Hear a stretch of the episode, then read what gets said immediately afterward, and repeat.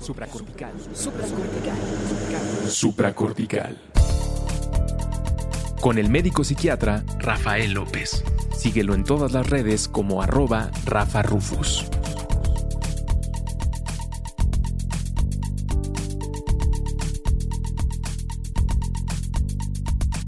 Bienvenidos a Supracortical, yo soy el doctor Rafa López y el día de hoy tengo un invitado súper, súper, súper especial del cual tengo que aprender muchas, muchas cosas. Quiero presentarles a Adrián Salama, que es un doctor súper famoso hoy en día, bueno, rockstar de las redes y además desde que platiqué con él de inicio me dijo, Rafa, ¿qué onda? O sea, ¿por qué no estás en todas las redes que hay y en las que va a haber el día de mañana? Te estás tardando, brother, ¿qué onda? Él es doctor en psicoterapia, elite coach, pero Adrián, bienvenido. Platícanos, por ahí se te conoce como el psicólogo de TikTok.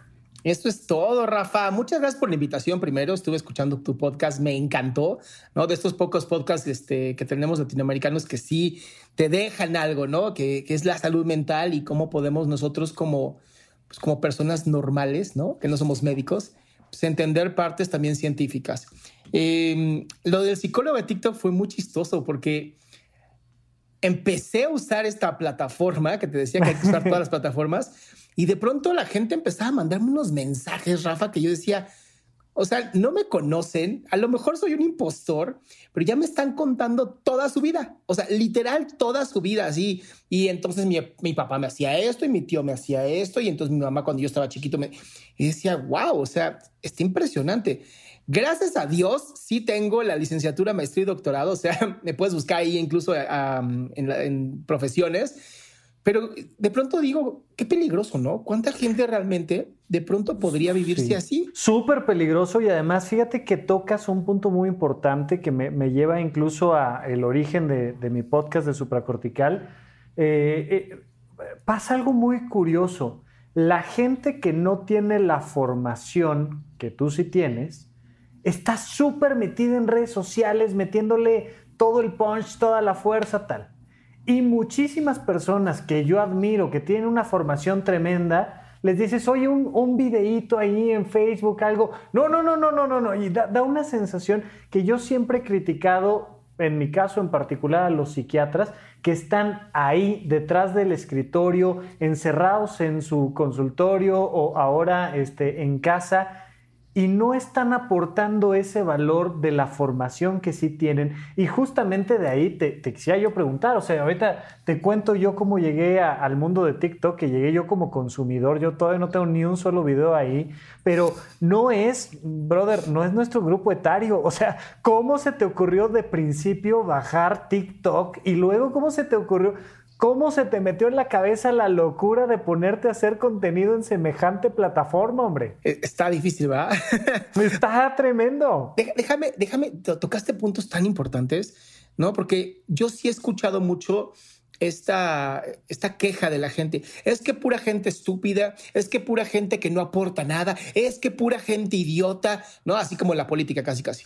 Y les digo, pues, pues sí, pero es que son esos los que aprenden algo rapidísimo y de pronto ya ni quieren estudiar, ¿no? Aprenden una sola cosa y ya se lanzan al, vacío, ¿no?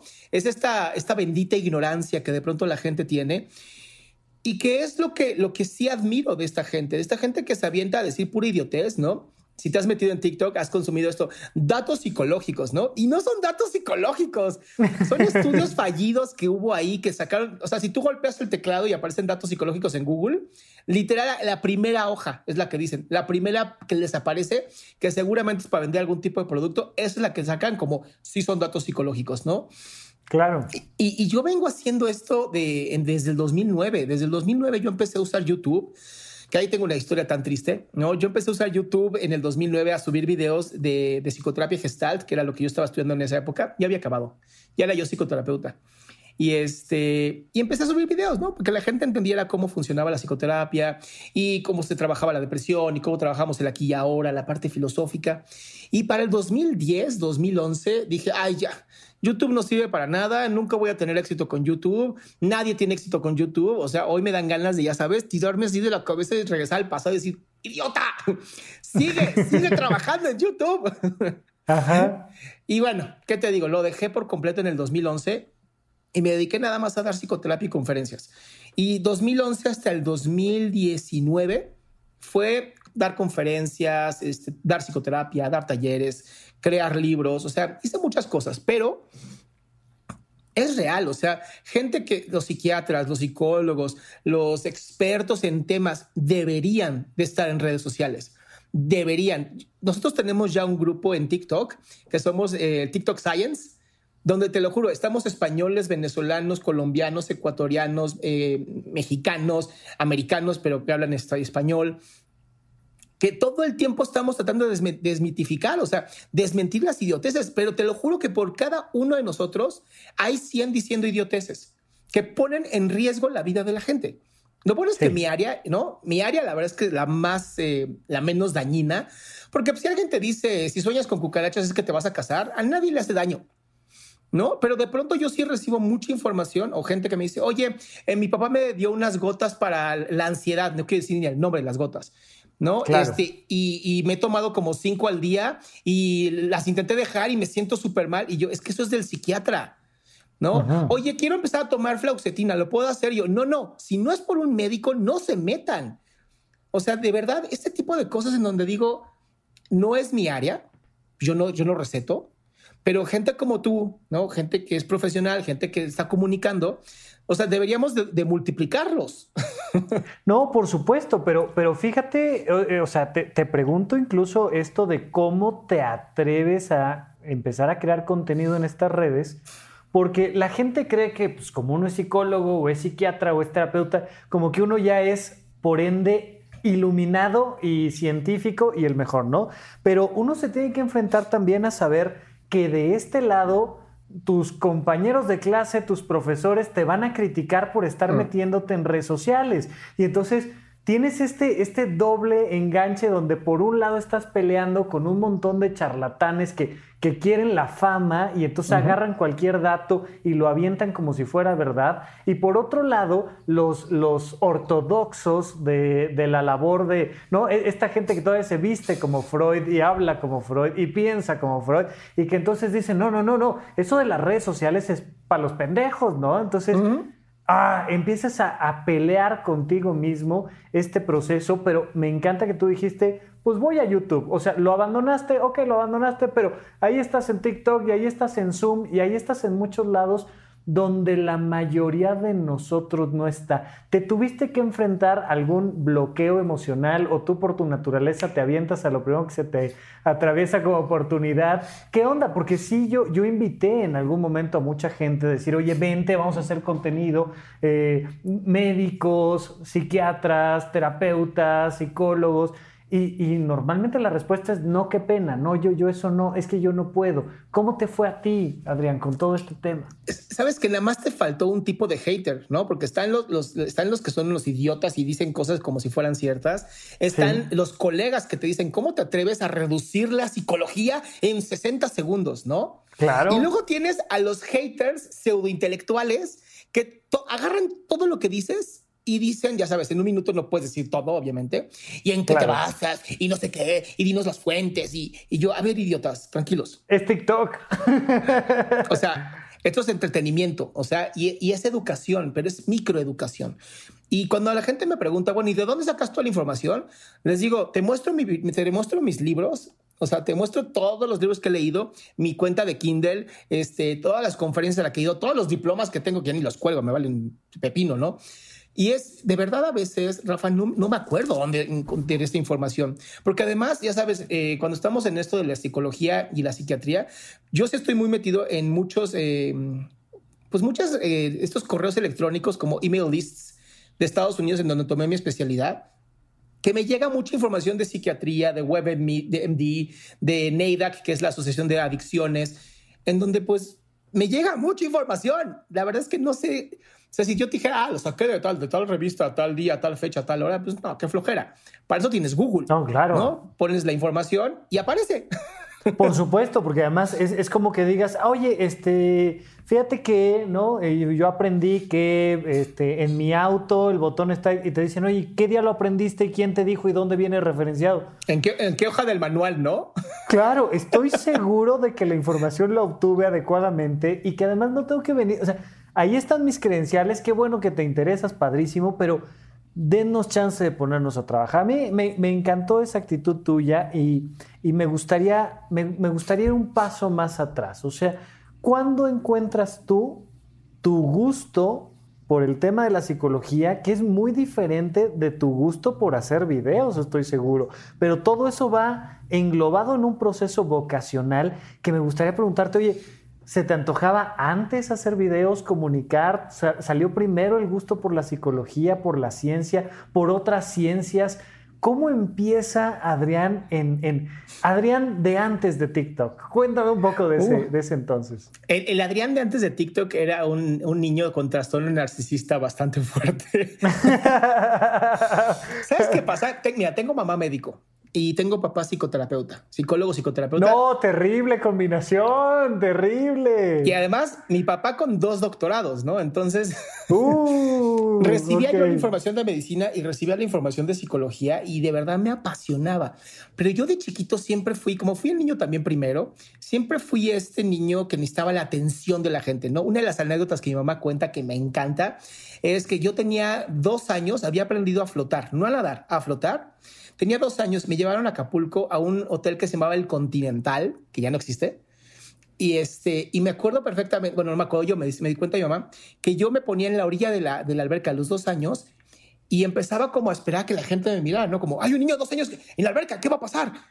Y en cuanto yo veía que mucha gente me miraba, me aventaba.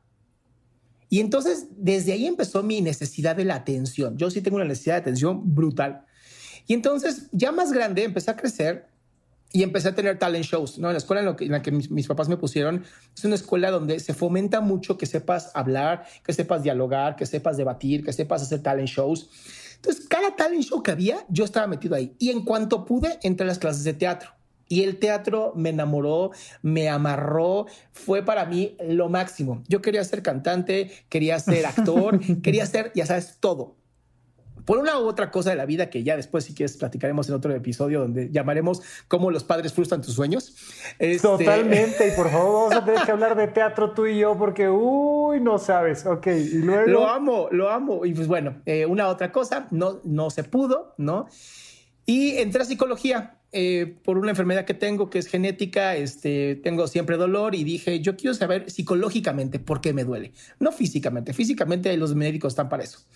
Y entré a psicología y, yo seguí siendo el centro de atención. O sea, si un maestro decía, eh, vamos a leer a, no sé, Freud, yo me ponía a investigar a Freud pre-internet. Tú y yo somos de la época de internet. No era una opción. No, no, no, no, no, no. Eran otras épocas. yo no sé lo que hubiéramos sido tú y yo si hubiéramos estado en esta época con tanta información. No, bueno, hubiéramos sido rockstars, o sea, de verdad. Y entonces, e, esta necesidad de compartir lo que sabía siempre estuvo presente, siempre.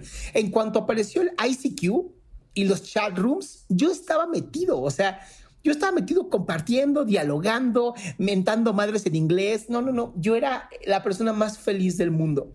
Cuando conozco YouTube, ¿no? En el 2009, yo dije, esto está interesante, pero todo era en inglés. Y entonces dije, ¿cómo puedo hacer para que esto funcione? Ya dije, ah, voy a compartir lo que yo sé, pero también voy a traducir lo que dice la gente que yo admiro. Porque mucha gente en México y Latinoamérica no sabe inglés, entonces lo voy a traducir.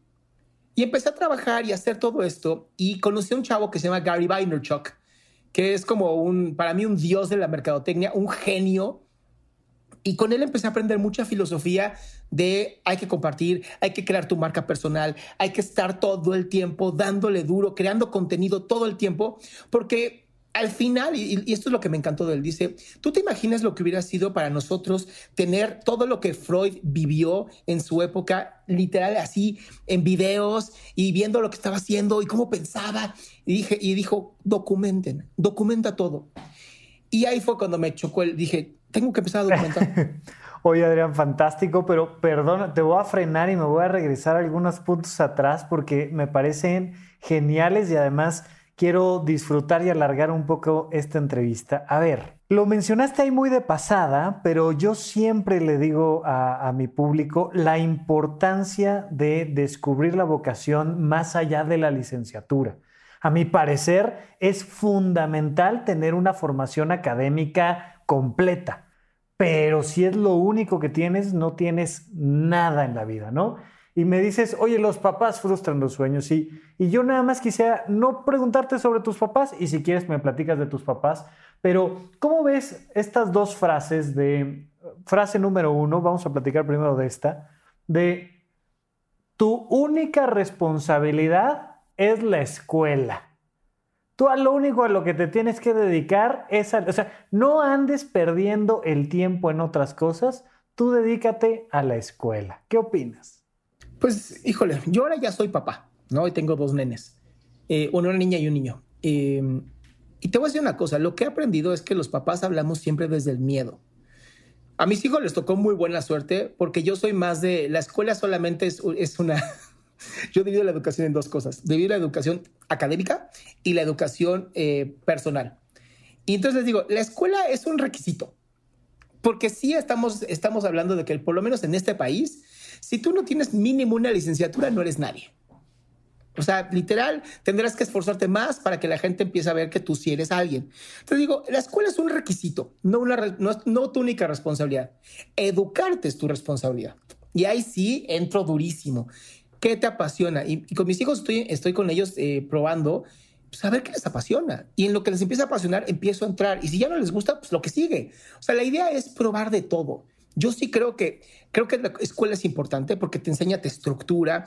Cada vez las escuelas empiezan a generar como cierta cierta idea de que la inteligencia emocional sí es importante. ¿Cómo? ¿En serio la inteligencia emocional es importante? Pues de lo que se trata la educación es de memorizar datos y de que sepas ponerlos en el examen, ¿no? ¿Qué es eso de la inteligencia emocional? Muchas escuelas sí, pero también sabes qué pasa, que esta, esta onda de estar con compañeros, de la estructura de la parte gregaria, de, de, conocer tus límites, ¿no? De pelearte como hombre con otro chavo para conocer tus límites físicos, ¿no? Porque esto sí es algo que, que, aprendí hace poquito de sociología, ¿no? Los hombres somos muy violentos físicamente, pero las mujeres son violentas socialmente. Y eso, y eso de pronto como que no se habla mucho, pero la violencia social que las mujeres generan es brutal porque te segregan del grupo y si, psicológicamente y genéticamente que te segreguen significa la muerte. Entonces, todo esto lo aprendes en la escuela y tienes que aprender a, como dicen, te saltan o, o tú saltas, ¿no? Porque estamos hablando de que la mayoría de, nuestro público, o por lo menos en México, y creo que Latinoamérica, ¿no? Pues las escuelas públicas no hacen un gran trabajo, pero hoy, hoy ya no hay excusa. O sea, ni, siquiera en la parte de memorizar datos, Adrián. O sea, el problema realmente es que nuestro nivel educativo es muy bajo. Ya no digas tú el de, a ver, explora tu cultura, tus emociones, tu vocación, tu género, tus preferencias sexuales, tus placeres.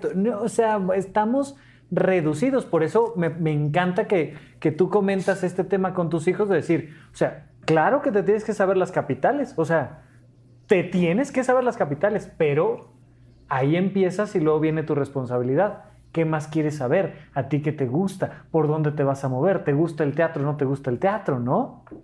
Y eso es, fundamental en los papás y las mamás. De verdad, si lo aprenden, no sabes el, el golpe en autoestima tan enorme que les puedes dar a tus hijos cuando no los dejas vivir sus pasiones.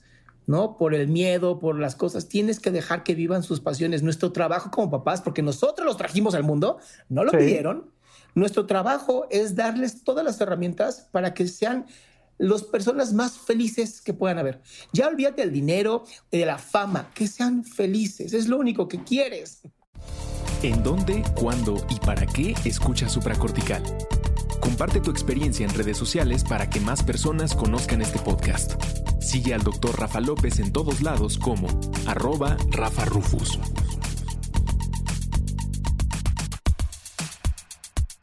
Oye, ahí te va la, la, otra frase muy, muy socorrida por los papás, que dice, si vas a hacer algo, hazlo bien, si no, mejor no lo hagas. Es que aquí es bien, ¿no? Ahí es donde también los papás eh, ponen unas autoexigencias durísimas. ¿Cómo, cómo van a aprender tus hijos a, aprender de los errores si la, primera vez que lo hacen ya se considera un fracaso? Y la palabra fracaso destruye la autoestima de las personas. Entonces yo les digo, a ver, no es un fracaso, está aprendiendo, ¿no? Y, eh, yo lo veo mucho con las mamás que, vienen conmigo. Eh, es que mi hijo confunde perro con gato y yo es que es la misma cosa. No, ¿cómo va a ser la misma cosa? Es la misma cosa. Tiene cuatro patas y es peludo. ¿Es un perro o es un gato? ¿No? Tiene un año y medio, dos años. No estés jodiendo. Deja que vaya aprendiendo. Es tan interesante esto porque de pronto tenemos como estos extremos en la psicología. Por una parte, las mamás que dan pecho hasta los 15 años, ¿no? Y por otra parte, las mamás que no creen en dar pecho porque se le van a caer las chichis. ¿No? Y de pronto los papás que dicen hay que educar como hombres y los otros que dicen me vale madres, ¿no? Me aparezco. O sea, esos extremos dañan siempre no, ningún extremo jamás ha sido bueno, o sea, no existe esto. Pero cuando tú haces que tus hijos hagan las cosas bien, bien ante qué, ante quién, ante cómo lo mides, o sea, ese es el problema del lenguaje. Si no somos específicos, no, oye, si lo vas a hacer por lo menos con una sonrisa, ah, bueno, ya sé que es con una sonrisa. ¿No? Pero también caemos en esta parte de que somos unos desesperados y en cuanto nos aburren nuestros hijos o, empiezan a ser un poco exigentes, les damos el teléfono, les damos el iPad, o sea, deja de joderme.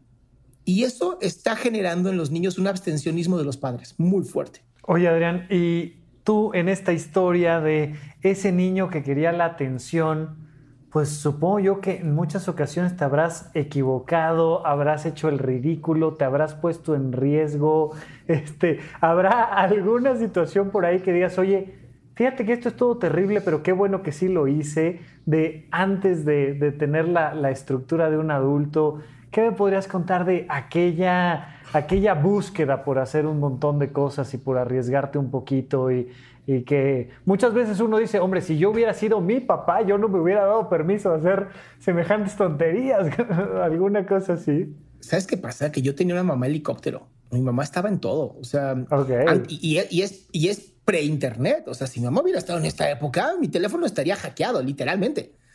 Entonces, yo, yo estoy, híjole, yo agradezco. O tenías una mamá muy presente, ¿no? Cosa muy positiva muy positiva, siempre haciéndonos crecer la autoestima, siempre apoyándonos. Mi mamá, yo no, a mí no me gustaba leer. O sea, yo odiaba leer, lo odiaba. Bueno, mi mamá se dedicó a encontrar el libro, cómic, lo que fuera, y se sentaba conmigo. Y yo todavía me acuerdo de llorar amargamente diciendo, yo no quiero leer, no sirve para nada.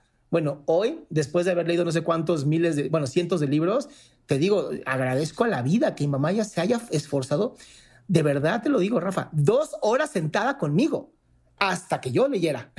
Muchos papás lo que te dicen es, no vas a leer esto, vas a leer esto otro, ¿no? O sea, ponte a leer lo que yo digo que tienes que leer. ¿Cuál fue ese, ese libro? ¿Cuál fue ese cómic? ¿Cuáles fueron esas letras que tú dijiste, va, esto sí lo voy a leer? Mi mamá encontró estos libros de Calvin y Hobbes. Cuéntame que tengo la tengo incluso compré la colección más y más increíblemente cara, la más increíble que ni la he tocado ni abierto porque Calvin y Hobbes marcó mi vida. Es son unos cómics de Bill Watterson en donde un niño eh, sueña que su tigre está vivo, es un tigre de peluche. Y, y, ya cuando lo leo más grande, es impresionante la parte de la filosofía. Viene de la filosofía de Calvino y Hobbes, los filósofos. Lo hicieron en un tipo cómic que a mí me hacía muy feliz y de ahí, Batman. No, yo Batman soy hiper fan. Odiaba a Superman y amaba a Batman. Y entonces mi mamá encontró eso. Normal, ¿no? Pues es que si, si, si no, si no esa es tu estructura de valores, algún problema mental tienes. Estoy seguro que sí, segurísimo. y de ahí me, me apasioné en los cómics y de los cómics, antes había tiendas de cómics muy importantes, ¿no? Y ahí conocí algo que se llamaba Dungeons and Dragons, conocí Vampire, The Chronicles, conocí Warhammer que eran todos estos juegos de rol en donde tenías que leer, porque tú eras el storyteller, tú eras quien contaba la historia. Entonces empecé a ser ese nerd, ya sabes, ese nerd que jugaba cartas de Magic, ese nerd que jugaba Dungeons and Dragons, ese, ese nerd que tenía que crear fantasías y creaba. Y yo pasaba, te lo juro, Rafa, horas leyendo libros, leyendo a Hércules, leyendo a Homero, leyendo fantasías, mitologías, solo para crear una historia para ese sábado que me iba a juntar con mis amigos. Oye, Adrián, pero hasta donde yo he visto de estos grandes comunicadores de la psicología que no están muy bien formados, pues los cómics hacen violentas a las personas. O sea, hay mucha sangre, hay mucha violencia, hay cosas horribles. Sí. La mitología griega está llena de parricidios, filicidios, lo que quieras, sidios. ¿Qué no se supone que lo que tenemos que hacer es alejar nuestra mente de todo ese contenido violento? Híjole, ¿sabes qué? Me, recuerdas tanto a esta liga de la moralidad, ¿no? Cuando escuchas esto, los videojuegos lastiman la mente de los niños, ¿no? Y ves estudio tras estudio que demuestra todo lo contrario. A los papás, se, a los papás se les olvida que la sublimación es sumamente importante, ¿no? Que el hecho de que tú puedas usar tu creatividad para matar a tus padres, ¿no? Así, y dibujar los muertos y, eso te ayuda a no hacerlo. Claro. ¿No? Lo que se actúa, lo que se actúa no se, no se, no se hace, ¿no? Sí. Pero cuando tú te lo callas, cuando tú estás implotando, implotando estas nuevas estupideces americanas que de pronto vienen a joder a Latinoamérica, en donde los niños ya no se pueden ni siquiera tocar porque eso es bullying, porque no, y entonces, ¿cómo vamos a conocer los, los, límites de nuestro cuerpo? ¿Cómo vamos a saber cuando, de verdad, nosotros como éramos chavitos, tú tenías un problema con alguien, te golpeabas con ese güey y los dos te respetaban. Claro. como, ya, y, volvías a ser amigo. Yo, grandes amigos míos, no saben las veces que nos peleamos a golpes porque me ganó en el FIFA o porque me ganó en el Street Fighter o lo que sea. Nos peleábamos a golpes, los papás nos separaban, ¿no? Después de que como que nos dejaban darnos unos guamazos y luego sí, nos separaban. Sí, sí, Y e, es que estás fomentando la violencia. Y yo no, ustedes son los que están fomentando la violencia al no poder expresarla. Claro, no, y, digo, mm, tú y yo que ya comentamos, nos encanta el tema del teatro, precisamente el teatro es esta sublimación, de decir, vamos a representar en el escenario nuestra mente, nuestras emociones, nuestros deseos, nuestros miedos, vamos a expiar nuestros fantasmas. Oye, hiciste teatro, ¿qué, qué te gustó de hacer teatro? ¿Te gustó más actuar, dirigir, leer, escribir y algo que te haya marcado ahí en el mundo del teatro? La escritura no, la verdad es que yo no soy fan de, las novelas, soy más fan de los libros de desarrollo, que creo que es como el 10% de todo lo que se escribe. Este, Dirigir me encanta, ¿no? Dirigir y producir me encantaba, ¿no? Que las luces, que el sonido, que eso me encanta porque da mi parte extrovertida. Pero ser el centro de atención siempre va a ser mi número uno. O sea, normal, ¿no? Insisto que de eso se trata la vida, ¿no? Yo era Dani en, en Vaselina, o sea, yo era. yo era, ¿cómo se llama este? Yo era este Hamlet, yo era, ¿no? Y nos aventábamos unos monólogos de pronto en donde, eh, no sé por qué en México se daba esto, ¿no? Pero quien te enseñaba teatro, también te enseñaban a modelar. Entonces, de repente también, digo, yo mido unos 63, modelar nada más los, las manos, porque no podía modelar nada. Pero no sabes cómo disfrutaba yo aprender a modelar, a caminar, eh, expresar mi, mi parte femenina Rafa, cuando me tenías que moderar como mujer, yo era el más, ya era queer, yo era una, una queer, o sea, una reina, cabrón. Y me encantaba porque en el teatro no está mal visto actuar como mujer y ser una drag queen, no está mal visto. Pero hazlo en la calle y, ay, ¿cómo? Dios mío, ah, ah, ya sabes, trauman como si te vas, como si te fueras a hacer homosexual por eso. Claro, que son cosas completamente distintas, ¿no? Yo siempre he dicho, a mí me encanta este, la pluma y la lentejuela, nomás no me gustan los hombres, ¿qué hago? Pues, o sea, son cosas completamente diferentes, pero la pluma y la lentejuela, hombre, encantado. Oye, y yo, yo quería un poco platicar esto contigo porque, porque todavía hay muchas personas que no entienden que eso que están buscando en el éxito, en la posibilidad incluso de ayudar a cambiar el mundo, reclama mucho de buscar primero conquistar tu libertad y conquistarte más allá de tu licenciatura, más allá de tu preparatoria, de decir, vamos por los cómics y vamos por los videojuegos y vamos por el teatro y vamos por la alberca y vamos por, por lo que sea que haya más allá que te va formando.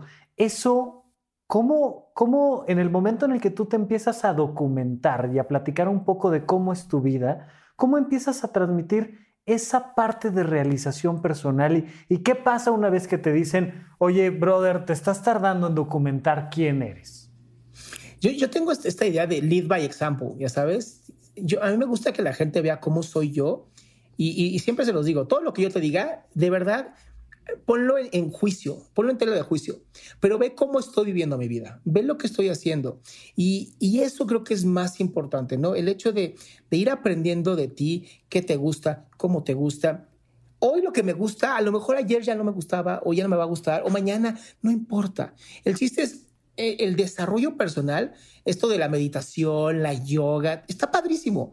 Pero hay gente que no le gusta y, lo que le gusta es ir a correr. Entonces salta a correr, ¿no? Y hay gente que lo que le gusta es estar pegado al videojuego. Pégate al videojuego. El chiste es haz lo que a ti te haga feliz, ¿no? Pero de pronto, eh, digo, nuestras mamás eran de, hacías un berrinche, te metieron una bofetón y decías nunca más, ¿no? Eras grosero. Hoy las mamás literal lo he visto. Google, San Google, ¿cómo hago? Mi hijo me respondió, ¿qué hago ahora? A ver, señora, confía en su instinto. Es que no quiero ser como mi madre. Mi madre fue terrible. Si tu madre fuera tan terrible, tú serías terrible.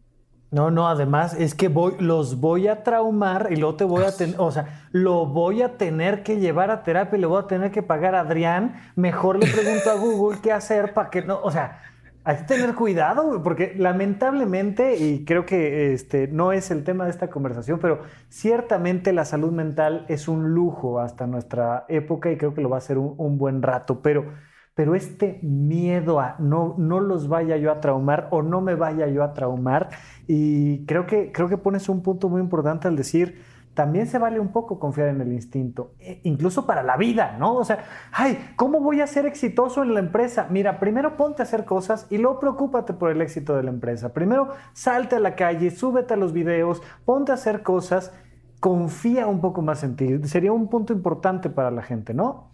Y ahí es donde la pregunta te dice, no, bueno, ¿y cómo hago para confiar en mí? Y yo les digo equivocándote. O sea, hay, una, hay esta frase de los, a mí me encantan mucho estos libros como de los militares estadounidenses, estos Delta Force, estos que fueron así como muy locos, que de pronto escriben cómo fue su entrenamiento y uno de ellos tiene esta frase que me encanta, que es fail forward fast. Es algo así como fracasa hacia adelante lo más rápido que puedas.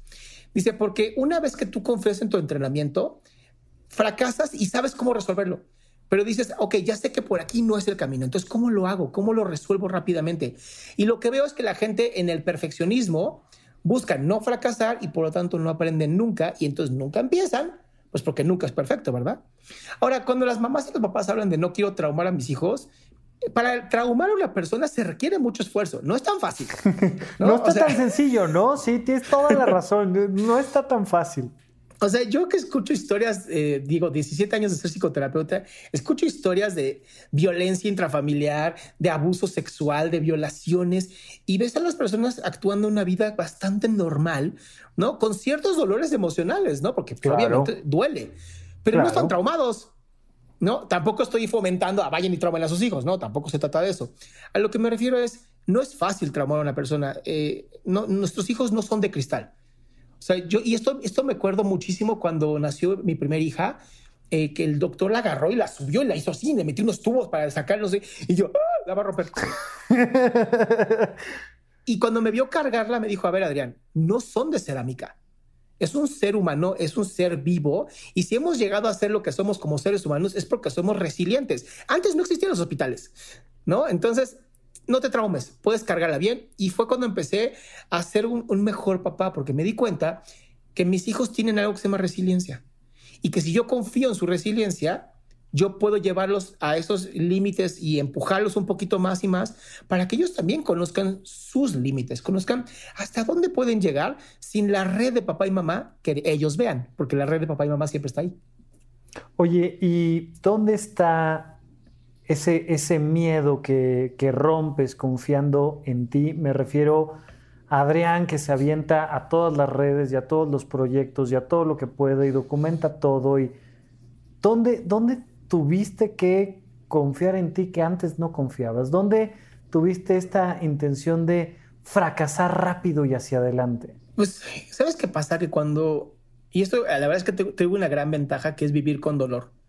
Cuando vives con dolor, cuando... Dolor físico, ¿no? O sea, tú te has enfrentado frecuentemente al tema de hoy es un mal día, hoy no me puedo mover. Y literal, ¿eh? es, dolor físico incapacitante. Este, tengo algo que se llama fiebre mediterránea familiar, que es, para que la gente lo entienda, fibromialgia doble, ¿no? En vez de nada más un lado de dolor, a mí me duele dos partes. Y yo caí en el hospital más o menos cuatro veces al año con dolores incapacitantes, o sea, de, que me tenían que inyectar tipo de morfina, no voy a decir los nombres, para que yo me pudiera relajar y poder respirar correctamente. Y el vivir así eh, me rompió muchas veces mis sueños.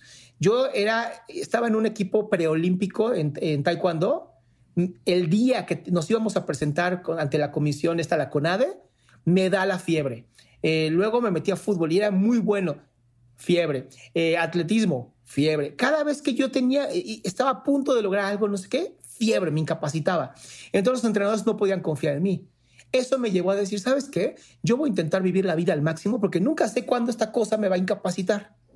Entonces, la realidad es que por eso no me, o sea, sí me da miedo. hablar a un público, este, grabar videos, siempre estoy con esta duda, ¿les gustará, no les gustará? Pero tengo esta, esta frase que a mí me sirve mucho y se las comparto, que es, bueno, eso es problema de Adrián del futuro. y eso me ha ayudado muchísimo. Oye, muy interesante esta parte porque a la hora que se ve limitado el cuerpo, muchas veces surgen más las emociones y la mente, ¿no? Eh, pero, pero sí me llama mucho la atención esto que dices, los entrenadores no podían confiar en mí, es decir, no me podían preparar pensando que iba yo a llegar a la competencia porque no sabían si iba yo a llegar, pero supongo que tú tampoco podías confiar en ti. Y entonces te rompe la confianza en ti mismo. Eh, no sé si te haya pasado, pero llegó algún momento en el que tú no confiaras en ti. Sí, claro, híjole, el síndrome del impostor es terrible, ¿no? El, el de pronto eh, eso lo viví muchísimo eh, a mis 30 años. Justo me, había divorciado y empezó con esta onda como de, de no confiar en mí, de decir, ya soy un impostor, o sea, soy psicoterapeuta y me divorcié, o sea, algo debe estar muy mal en mí entonces. Y darme cuenta, ahí fue cuando rompí con la parte narcisista, cuando me di cuenta que yo era tan falible como cualquier otro ser humano y que incluso, por lo menos yo tenía la conciencia de que yo sabía cuándo iba a ser falible porque se siente un aura antes de que me duela esto. Entonces, aprendí a vivir el aquí y ahora al 100%. Dije, o, vivo el aquí y ahora al 100 y si estoy triste, estoy triste, estoy feliz, feliz. Y si no confío en mí, pues ya no confío en mí, no pasa nada. Porque sé que en algún momento va a fallarme el cuerpo y entonces voy a estar incapacitado en la cama.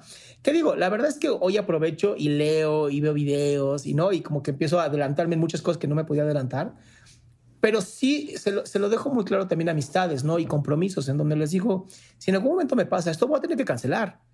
Hoy con Internet es una belleza, ¿no? Este, este mundo de Internet, yo lo amo porque puedo estar en mi cama haciendo videos, puedo estar en mi cama grabando audios, puedo estar en mi cama escribiendo, no requiero salir. Hoy di una conferencia en Perú, ¿no? Me encanta, no tuve que viajar. Claro, y, te ahorras muchas posibilidades de riesgo de que algo que es parte de ti te afecte, pero, pero sí implica el decir, bueno, pues oye, te aviso, a lo mejor te cancelo, ¿eh? Y a lo mejor te cancelo de último momento porque no me puedo mover, sorry, pero quedemos, vamos a ponerlo en la agenda y vamos a intentarlo y vamos hacia adelante. Hay mucha gente que lo más probable es que le salgan las cosas bien y que por la mínima, mínima, mínima, mínima, mínima probabilidad que hay de que les salgan mal, les da tanta ansiedad que no se arriesgan, que no se avientan. Y creo que el tema de la ansiedad ha sido una de las cosas que te ha propulsado con el gran público. La gente vive muy ansiosa a pesar de tener muchas capacidades, a pesar de tener Internet y Google y YouTube y a pesar de tener eh, la posibilidad de conectarte a una consulta con quien quieras y a pesar de un montón de herramientas de muchos tipos, surge esta ansiedad de, pero, ¡ah! ¿y si sale mal? ¿Y si cancelo? ¿Y si no llego? ¿Y si fracaso? ¿Y si no lo leo? ¿Qué pasa con el mundo de la ansiedad y cómo entras tú ahí como, como un factor que aporta a la gente en términos de ansiedad? Hijo, es esta parte en donde el miedo nunca se te va a quitar. ¿no? El miedo ya es parte de nuestra vida. A mí me encanta la filosofía budista, sobre todo la, la idea budista donde el dolor es natural. ¿Te va a doler? Sí, así es la vida. Y, la vida además es injusta. O sea, no solamente la vida duele, sino que además la vida es injusta. Y los que hoy están en el poder y son multimillonarios, pues a lo mejor es injusto que estén ahí, pero así es la vida. Mejor hago algo yo para hacer algo bien de mí, ¿no? Y entonces te regresa toda esta energía de, en vez de estar viendo el exterior y cómo es injusto y cómo duele, te lleva al interior. ¿Qué puedo hacer yo desde adentro? ¿Cómo puedo yo encontrar mi vocación, mi felicidad, mi propósito? Y ahí es donde está el poder. Porque además les digo, el miedo nunca se quita, pero puedes actuar con todo y miedo. ¿No? Y, además el miedo se parece mucho a la excitación, ¿no? Te sudan las manos, te duele la panza, el corazón te late bien duro. Pues lo mismo cuando vas a conocer a, tu persona favorita, ¿no? Se siente muy parecido. Entonces les digo, es, es, es un cambio de mentalidad y es un cambio de percepción, porque al final percepción es realidad. Y esto lo aprendemos de tantos grandes filósofos y, se viene diciendo, ya sabes, desde 3.000 años para atrás hasta aquí, se sigue diciendo lo mismo. Si en tu mente tú creas una realidad hermosa, tu realidad va a ser hermosa, aceptando que hay cosas negativas, pero lo único que hacen es fortalecer tu idea de algo positivo. Lo que yo hoy veo muy, muy claro es esta mentalidad de rebaño mucho más potencializada. Esta mentalidad en donde Claro, la vida es injusta y claro, deberíamos de todos ser socialistas y la gente rica debería dejar de ser ricos y el dolor debería dejar de existir y, debería haber una pastilla para todo. Y yo, ajá, Ray Bradbury y el mundo feliz, o sea, aguas, aguas, porque es bien peligroso, ¿no? Porque por, por eliminar mis miedos estoy cediendo mis libertades. Y ahí es algo muy político y muy hay que tener mucho cuidado. No, totalmente. Marca, marca una mentalidad y una forma de actuar ante la vida tremenda. ¿no? Yo, yo siempre digo que la corrección política es la forma de intolerancia más aceptada en nuestros días, ¿no? Es que nada, que, que nadie me diga nada que me moleste, que me mueva, que me cambie, que y es de, híjole, hay que ir viendo la vida diferente y entendiendo que lo padre es entender que tú puedes estar por encima de esa injusticia del mundo. Oye, cuando entras a psicología me dices, yo quería entender a nivel psicológico qué le estaba pasando a mi cuerpo con el tema del dolor. Y ese era como el sueño que ibas persiguiendo. Ese sueño se ha ido transformando, sigue siendo el mismo o vas pasando por etapas de tu vida y te van guiando nuevos sueños. ¿Cómo está el tema de los sueños de Adrián después de que dice, ya entré a psicología y seguramente en la primera clase me van a explicar qué le pasa a mi cuerpo con el dolor y resulta que no, que no te contaron eso un buen rato. ¿Y qué pasa con tu sueño? Sabes que creo que mi sueño era como muy grande y se fue aclarando porque a pesar de todo sigue siendo la misma línea. Y hace muy poco me di cuenta que lo que yo quiero o mi misión en esta vida es que la gente tenga la suficiente información clara y precisa para poder vivir como quiera. O sea, yo al, principio quería entender a mi cuerpo. Hoy entiendo que es así son mis genes porque lo mío es genético y pues eso me tocó, ¿no? Y, y antes era como, ¿por qué Dios me hiciste esto? Y hoy es más un, esto me tocó para algo, ¿no? Este, yo soy un ser que a lo mejor en este grupo de gente que hoy que, me sigue, que somos un equipo, pues yo soy esa voz nada más, ¿no? Mi misión es ser esa voz. Y, llegué a, como aclarar y acotar este sueño hasta el punto en donde hoy sé que lo único que quiero hacer es darle información que a mí más me ha ayudado, que a mí más me ha hecho feliz y que yo sé que la gente la puede recibir desde la parte de gracias por, por esta bondad que nos entregas y esta humildad de darnos todo, porque luego me han dicho eso, ¿no? Es que estás dando todos nuestros secretos. Y yo, es que no son secretos, están en los libros. Claro, nada más los, estamos acercando y haciendo más accesible y tratando de, quitar esa brecha, ¿no? Que, que por eso mi eslogan siempre ha sido, aquí todos estamos locos, porque esta, esta filosofía de yo estoy bien, tú estás loco, hace tanto daño tremendo que me encanta el decir, a ver, vamos a acercar esta información para que sea útil para todos.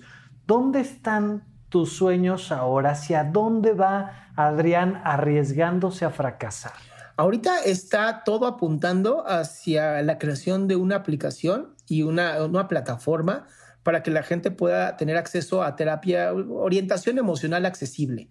O sea, todo ahorita mi sueño literal y todo mi dinero y mis ahorros están justamente en esa aplicación, en donde la intención de todo esto es poder acercar gente como yo que quiere ayudar, que quiere donar horas, eh, que, por lo menos haya estudiado, ¿no? Psicología o desarrollo personal o servicio social o medicina o lo que sea, que quieran ayudar. Digo, psicología es la, tercera carrera más estudiada a nivel Latinoamérica. Entonces, ¿cuántos de esos, cuántos de esos no podrían estar ahorita contestando el teléfono a alguien que se siente hiperansioso y decirle, aquí estoy para escucharte. Además está demostrado que con que, con que te expreses, se reduce la ansiedad. ¿Cómo, cómo surge la idea de, de, tengo que crear una plataforma? Oye, pues si ya estás ahí en TikTok y ya estás ahí en YouTube y ya tienes un podcast y pues ya no, o sea, para, por, ¿cómo, ¿cómo surge esa idea de tengo que hacer algo más? ¿Sabes qué pasa? Que de pronto fue abrumador. O sea, sin afán de, de, de, mamón, pero recibo como 100 a 150 mensajes diarios, diarios, de personas pidiendo ayuda. Entre los comentarios, entre los mensajes directos, hay un punto donde ya no pude contestar y ahí es donde dije, tengo que hacer la manera, o sea, esto es como, como artesanal. Tengo que encontrar la manera de dejar de ser yo solo, ¿no? De, de pensar que estoy solito en esto. Y de pronto abrí la, la, la, idea y un montón de gente me dijo, yo me uno a tu idea. dije, wow, o sea, mucha gente quiere donar horas, mucha gente quiere eh, escuchar a otra persona. Y, y, también es como esto de, qué interesante que fungí como nada más el, el, el vaso, ¿no? De algo que se estaba gestando de mucha gente, porque esta idea surgió antes de la pandemia. Y de pronto entró la pandemia y fue, ya no tengas a un programador, contrátate a cinco para acelerar este proyecto. Y eso pues obviamente genera muchos más gastos y eso genera además genera webinars y de pronto nos encontramos con este happy problem, ¿no? Que es, ok, va, lo lanzamos y si tenemos 10 mil personas al mismo tiempo que quieren ayuda y nada más tenemos a 100 o 200 personas que quieren ayudar, ¿qué vamos a hacer? Esto es artesanal. Claro, que un poco tal cual nos pasó con la pandemia, ¿no? Es decir, tenemos hospitales en todo el planeta, pero ni de chiste son suficientes para un momento donde, donde suben tantito los números de gente que dice, oye, yo necesito atención. Y lamentablemente vemos que efectivamente la cantidad de gente que dice, oye, yo tengo un problema que no sé, necesito platicarlo desde niveles relativamente pequeños de, ay, tengo una, una duda emocional, hasta situaciones francamente graves estoy en un ataque de pánico, llevo toda mi vida con ansiedad, ta, ta, ta, ta, ta, ta.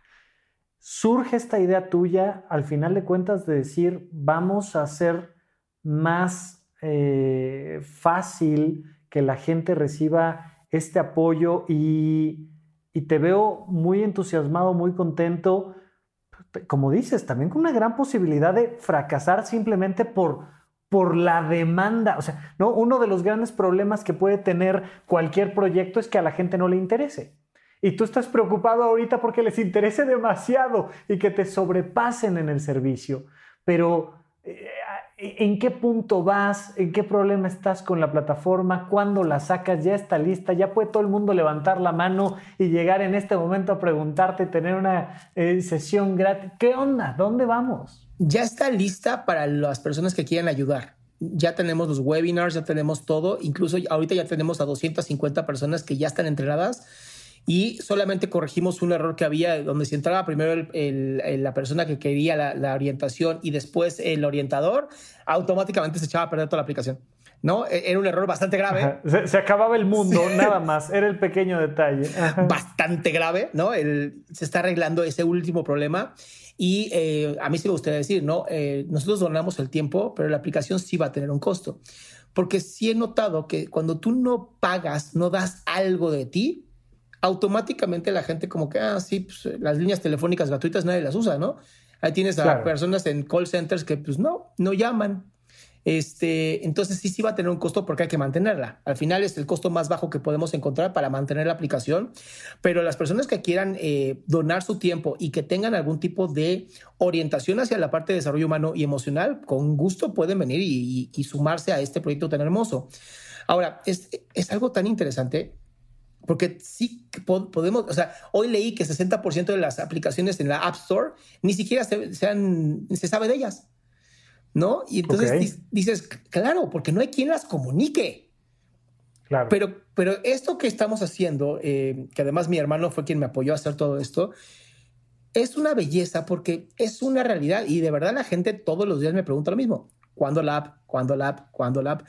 Y aunque se las dé, el problema va a ser, tal vez no alcanzas lugar. ¿No? Y entonces vamos a tener que incrementar la, potencia de todo esto. Y, lo ves, como dices tú, lo ves mucho en los hospitales y lo ves en esto. A mí me molestaba mucho tener, tenía yo una paciente que trabajaba para el, un sistema político aquí en México. ya, ya, te, te, quisiste ahorrar los haters. Bueno, y luego. Me, me, quise ahorrar los haters, ¿no? Y me justamente me contaba que tenían atención psicológica y no tenían un solo psicólogo, pero el lugar cobraba. La directora del lugar cobraba. Claro. Pero no tenían a nadie. Y yo dije, esto es que esto es un insulto, porque la gente sí lo necesita y muchas veces ni siquiera sabe que lo necesita. Y eso es lo que lo hace peor. Oye, Adrián, le estás metiendo horas, lana, eh, pasión a este proyecto y estoy seguro que va a haber un montón de gente que te va a acusar de unos de vendehumos, otros de vendido. ¿Por qué seguir metiéndole tanto esfuerzo a algo que, que a lo mejor no funciona, que a lo mejor se cae, que a lo mejor te hace quedar mal, que ¿y qué tal si no funciona? ¿Y qué tal si este, te insultan? Y no, vuelvo a este tema de futurear y la ansiedad y, ¿y qué tal si todo sale mal? Pues será un problema para Adrián del futuro. me encanta, me encanta. Oye, nos vamos dirigiendo un poco hacia el final, pero pero es que sí me era muy importante, me encantó, por ejemplo, que comentaste, sí, a mí me gusta el centro de atención, ¿no? Porque hay esta, esta idea en, redes también de, de no, hay que, hay que acabar con los narcisistas y hay que acabar con los dependientes y hay que acabar con los histriónicos y hay que acabar con los paranoides y hay que acabar con todos los tipos de personalidad habido y por haber. Y me encantó que tú dijiste, bueno, yo, yo tengo esta característica psicológica el dolor es parte de mi característica física, mis sueños son parte de... Y, y, me encanta la manera en la que, así muy platicadito, nos describes todo lo que sí sabes de ti. Me fascina. Nada más vamos, vamos cerrando un poco hacia esto, ¿no? ¿Qué no se supone que como eres doctorado en psicología o psiquiatra, terapeuta, budista o lo que sea, pues deberías de ser perfecto? Pues es que sí lo soy. Por favor, eso, eso, eso lo ponemos en el epitafio, el epitafio de, un narcisista. Oye, ¿qué no debería ser perfecto? Pues sí lo soy, Me encantó. ¿Sabes qué pasa, Rafa? Yo sí creo que somos perfectos los seres humanos. O sea, cada una de mis células hace exactamente lo que tiene que hacer y el nivel que yo tengo de conciencia de lo que mi corazón está teniendo en este momento, mis neuronas están conectándose, quién sabe qué diablos están haciendo es perfecto, todo funciona como tiene que funcionar. Y esto es algo que de pronto le digo a la gente, tienes que aceptar que eres perfecto y que sí, tienes ciertas historias que te cuentas que te hacen creer que no eres perfecto. ¿No? Y esto tiene mucha culpa de la religión, y ya hablaremos después de, esos temas más adelante, ¿no? Pero tiene mucho que ver con esta sensación de que, de que somos imperfectos, de que venimos con pecados, de que... Y, y de pronto tú decías, ¿no? Que me acusan de vender humo ser narcisista te ayuda en dos cosas. Uno, cuando me halagan y me halagan y me halagan, para mí es como, sí, ya lo sé, ¿no? Y cuando me dicen cosas, y cuando me dicen cosas negativas, es como, no, no es a mí. Te, estás equivocando de persona. Sí, sí, no, no me conoces.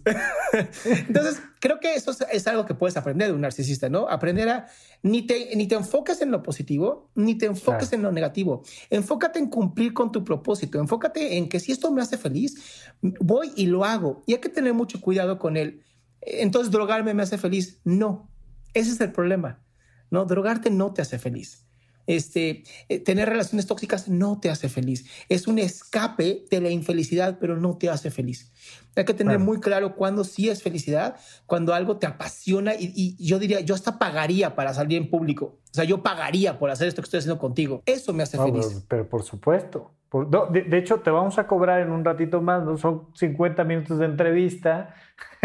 no, hombre, no, al contrario, al contrario. Muchísimas gracias por aceptar la invitación, por la plática tan natural, tan honesta, me encanta. Eh, qué gusto que estás trabajando en una nueva plataforma, pero, pero no quería perder la oportunidad de platicar con Adrián de antes de TikTok, con Adrián de antes de ser un personaje, porque también la gente va perdiendo la, la, dimensión de que esos que tenemos un podcast o que tenemos un canal de YouTube o que, o que tenemos una X cantidad de seguidores, unos más, otros menos, pues también somos personas y vamos lidiando con lo mismo y precisamente eso es lo que nos, nos permite ponernos al servicio de los demás y decir, te entiendo, te voy a compartir lo que a mí me funciona y pues vamos juntos para adelante.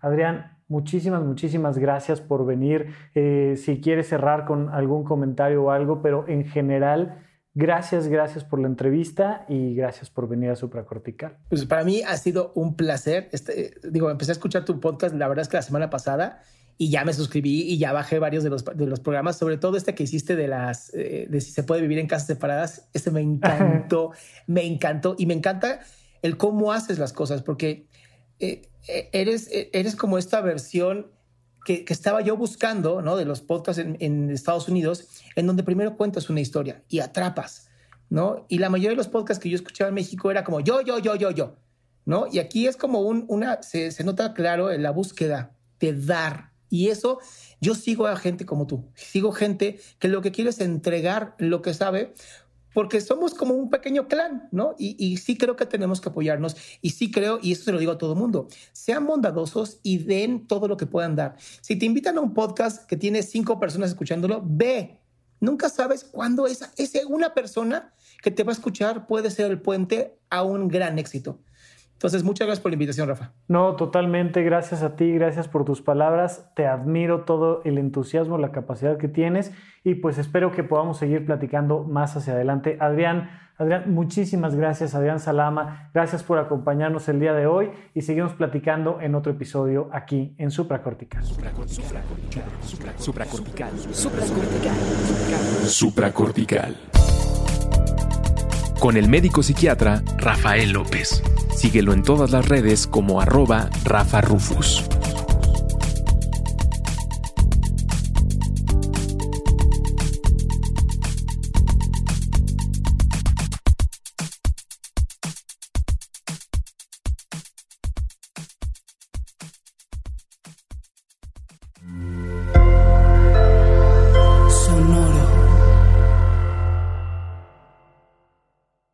En Sherwin Williams somos tu compa, tu pana, tu socio, pero sobre todo somos tu aliado, con más de 6.000 representantes para atenderte en tu idioma y beneficios para contratistas que encontrarás en aliadopro.com. En Sherwin Williams somos el aliado del PRO.